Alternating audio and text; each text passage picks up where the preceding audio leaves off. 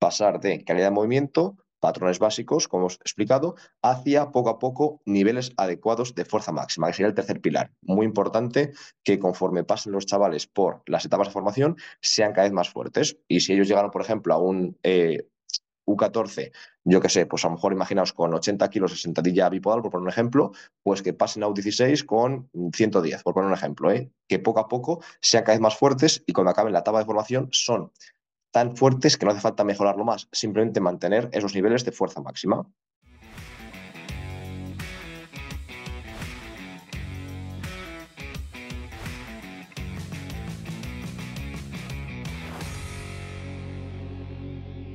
Muy buenas compañeros. Vamos a tratar un tema que creo que es muy interesante y que quizás en Sport no lo tratamos tanto como deberíamos, eh, puede que se salga un pelín de nuestro área de especialidad. No quiere decir que no hayamos trabajado Jaime y yo en este área, que por supuesto lo hemos hecho como prácticamente cualquier probador físico, pero es cierto que no es a lo que nos dedicamos actualmente y a lo que nos hemos dedicado en el grueso de nuestra carrera y por esa razón lo tocamos menos.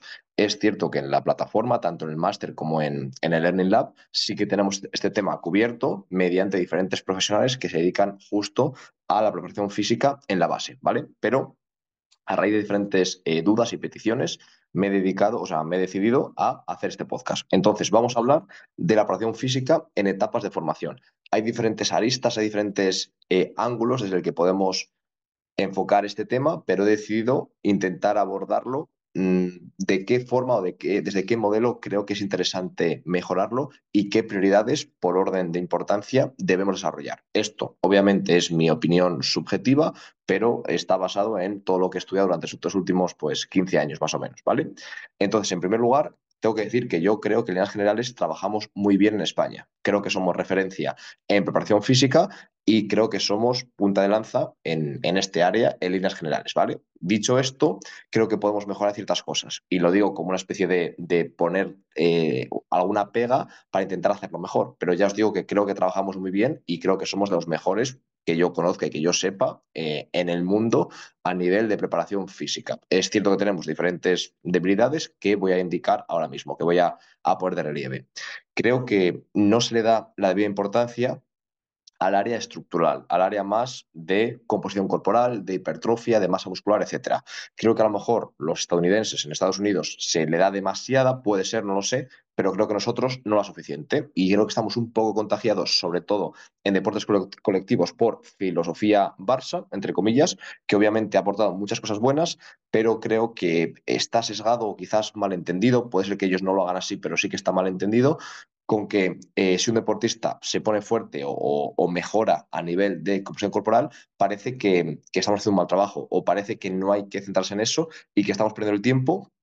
O puede ser que como no hacemos algo con toma de decisiones o comunidades perceptivas, ya no aprovechamos todo lo que sabemos y eso no, es, no vale la pena. Y yo creo que obviamente esto no es cierto y nada más lejos de la realidad. De hecho, en prácticamente cualquier deporte colectivo a día de hoy, los eh, deportistas son unos superatletas, y esto me acuerdo que esta, esta frase, esta expresión de superatleta lo utilizó Hugo Salazar, el prepa del Vasconia, en una clase en directo en el máster, comentó que, esos jugadores, que todos son superatletas, y yo estoy 100% de acuerdo. Eh, prácticamente cualquier físico los que yo me encuentro, no digo todos, pero prácticamente todos, desde que he venido a Alemania, en España también, pero en el Eboro hay más mezcla, pero aún así, en Alemania al 100% y en ACB prácticamente todos son superatletas. Es decir, todos son buenísimos físicamente y prácticamente no puedes competir si no tienes ese físico. Es decir, habrá algún ejemplo suelto, alguna habrá, pero en general, aunque seas muy bueno, no tienes ninguna opción de llegar si eres malo físicamente o mediocre. Está todo plagado el mercado de la élite del baloncesto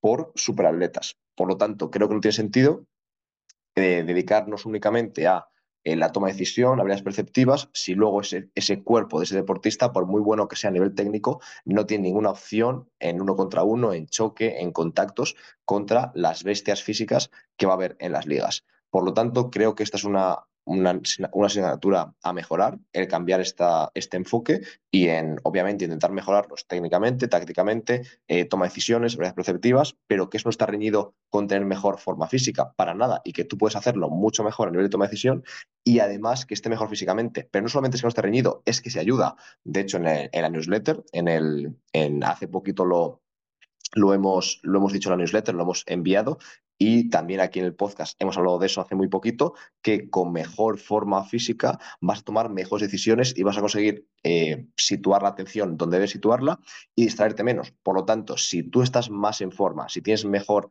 eh, más masa muscular, si tienes más fuerza, si tienes mejor composición corporal, menos grasa y más potencia aeróbica, tienes todos los ingredientes para ser un buen jugador o por lo menos para que lo que tengas técnico te sume. Si tienes solamente la parte técnica y no tienes la otra parte, es una pena porque todo ese diamante en bruto que tienes no va a poder eh, salir a relucir, no se va a poder pulir porque has dejado de trabajar lo más sencillo, entre comillas, o lo más básico, ¿vale? Una vez que hemos dicho esto, vamos ahora ya a centrarnos en los puntos clave que creo que deberíamos seguir cuando trabajamos en la base. Obviamente en la base no es lo mismo trabajar con niños de 12 años que con gente de 17 que ya casi son Mm, yo diría que no, no profesionales, porque depende de la edad, pero bueno, que, que prácticamente tienen ya que rendir al, a su máximo nivel. Entonces, esto obviamente son líneas generales, pautas generales. Yo me centro en, en chavales que tienen que mejorar, que queremos que mejoren, que puede ser que lleguen a algo, pero que lo más probable es que no lleguen a nada simplemente por probabilidad. Es decir, no estoy poniendo este orden de, de prioridades, mm, por ejemplo, en el filo del Madrid en un junior, porque creo que allí tienen que rendir ya y obviamente hay que mejorarlos, pero tienen que rendir y no te puedes permitir eh, que te metan mm, de 10 o de 15 un fin de porque han llegado un pelín cargados. No quiere decir que esto valga en cualquier club y que no, nos importe que nos ganen, pero obviamente en ciertos clubes eh, ya jugamos con fuego. Por lo tanto, esto creo que también valdría para esos clubes, pero está más pensado para la situación en la que queremos mejorar los jugadores y es la prioridad número uno, pero obviamente también queremos competir y queremos ganar, ¿vale? Esa es un poco la idea. Vale, vamos a intentar citar estos, estos eh, puntos o apartados por orden de importancia. A veces es complicado porque están muy pegados algunos y son prácticamente igual de importantes, pero tengo que ordenarlos. Así que voy a intentar ponerlos de la forma que creo que es más eh, adecuada, ¿vale? En primer lugar, creo que la principal prioridad en deporte de base es disfrutar. Es decir, no digo que sea la única, ni muchísimo menos, pero sí que creo que hay que disfrutar.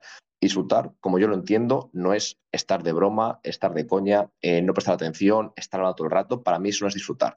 Para mí disfrutar es que haya un, un, ambiente lúdico, entre comillas, que haya muchas veces juegos siempre que podamos y sobre todo que tengamos ese componente agonístico, ese componente de competir y que nos guste. Y yo para mí creo que es una referencia en, este aspecto mental, creo que el Cholo Simeone, aunque es una referencia de fútbol, creo que tiene esto, creo que él ha conseguido el Atlético que disfruten compitiendo y, prácticamente jugando como perros en el buen sentido de la palabra y creo que eso hay que inculcarlo en la base, que ellos disfruten de defender, que disfruten de conseguir eh, la típica violación de 8 segundos por no poder cruzar al campo contrario, que consigan el límite de 24 segundos y que el ataque no pueda ni tirar el balón, es decir, disfrutar de esa, de esa intensidad y del esfuerzo físico. Creo que si eso se consigue, lo van a pasar súper bien entrenando, compitiendo y además estamos invirtiendo para poder tener mejores, mejores jugadores. Después creo que el segundo punto más importante debería ser la calidad de movimiento, es decir, patrones básicos a nivel de empuje horizontal, empuje vertical, eh, remo o, tracción horizontal, vertical, el patrón de squat, el patrón de peso muerto, el típico hip hinge de cadera, esa bisagra de cadera, también hacer gestos con calidad y con equilibrio, tanto con dos miembros como con uno, tanto con tren inferior como de tren superior. También muy importante, que creo que esto, desde mi punto de vista, se, se deja muchas veces olvidado y yo mismo lo he dejado olvidado y me he arrepentido después, pero creo que la cadena lateral se debe trabajar mucho más. Yo sé que, que, hay ciertos autores, como por ejemplo el autor de, de Force, el, libro que además recomiendo, porque creo que es un buen libro y que es interesante. Creo que se llama Force Biomechanics, of Training, si no recuerdo mal, pero básicamente hace una crítica en ese libro a la, la teoría o la hipótesis de los vectores. Es decir, que hace falta trabajar eh, más o menos, imagínate, pues si quieres mejorar eh, en la aceleración o el sprint, hacer hip thrust. Pues ahí lo critica porque si más o menos tú mueves el cuerpo del deportista y lo analizas en relación a la tierra y no a sí mismo, al final básicamente viene a decir que lo importante es generar fuerza y no tanto hacia qué dirección, que todo es fuerza, vertical. Yo entiendo su razonamiento y creo que obviamente el razonamiento teórico tiene razón, pero creo que todos entenderemos que no tiene nada que ver producir fuerza, por ejemplo, saltando vertical, que saltando horizontal, que eh, saltando lateral, que saltando hacia atrás. Si no, la correlación entre entre estos saltos sería prácticamente de uno y yo lo llevo haciendo 10 años esta correlación y no es para nada. Y yo, por ejemplo, en mi caso, saltar vertical siempre he saltado poquísimo, desde pequeño poquísimo, y en cambio horizontal he sido de los que más he saltado, al igual que sprintando. Por lo tanto, creo que obviamente hay muchos más factores que simplemente producir fuerza verticalmente o que no todo, si bien la teoría de los vectores puede ser correcta, creo que sí que influye eh, la cadena cinética o hacia qué dirección apliques fuerza. Por lo tanto, creo que es interesante dar una, dar una entidad diferente e individual a la cadena lateral. Es decir, todo, este trabajo eh, que nos haga, por ejemplo, desplazarnos lateralmente, creo que es muy interesante y aún más en baloncesto, con la cantidad de metros que recorremos de forma lateral en competición y creo que debe también trabajarse. Y por último, movimientos rotacionales. Que no se nos olviden, al final el cuerpo eh, prácticamente una estructura de cadenas cruzadas, de rotación, y muy pocos gestos son puramente lineales. Aunque sea sprintando, hay cierta rotación que diferentes autores como Joel Smith, por ejemplo, nos, nos comentan y nos enseñan, y por lo tanto tenemos que generar esa potencia rotacional tanto a nivel de movimiento como de antimovimiento. ¿vale? Entonces creo que estos pilares podrían ser interesantes. Pasar de calidad de movimiento patrones básicos, como hemos explicado, hacia poco a poco niveles adecuados de fuerza máxima, que sería el tercer pilar. Muy importante que conforme pasen los chavales por las etapas de formación, sean cada vez más fuertes. Y si ellos llegaron, por ejemplo, a un eh, U14, yo qué sé, pues a lo mejor imaginaos con 80 kilos de sentadilla bipodal, por poner un ejemplo, pues que pasen a U16 con 110, por poner un ejemplo, ¿eh? que poco a poco sean cada vez más fuertes y cuando acaben la etapa de formación son tan fuertes que no hace falta mejorarlo más, simplemente mantener esos niveles de fuerza máxima. El siguiente punto, el 4, sería también muy importante, pero creo que algo menos, en niveles adecuados de resistencia.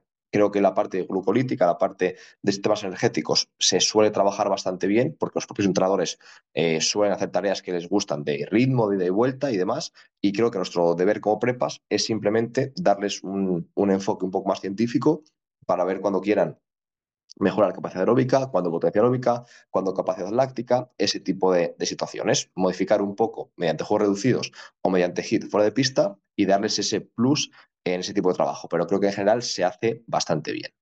Y por último, creo que la optimización neuromuscular también tiene que estar ahí, pero que en estas épocas, estas, estas temporadas, es menos importante. ¿A qué me refiero? A que creo que no es tan importante que hagamos, por ejemplo, un trabajo de eh, elasticidad, fuerza elástica explosiva, para justo darle esa sensación de, activación antes de ir a la pista. Eh, a lo mejor hacer algún trabajo de pliometría avanzado en el que resistimos la, fase excéntrica con elásticos, luego soltamos y saltamos. No es que no esté bien, ni muchísimo menos, que yo lo haría y creo que está bien para motivar y para dar cierto estímulo, pero creo que eso es un detalle y que lo importante en, esta, en estas épocas no es eso. Creo que eso es un detalle, ¿vale?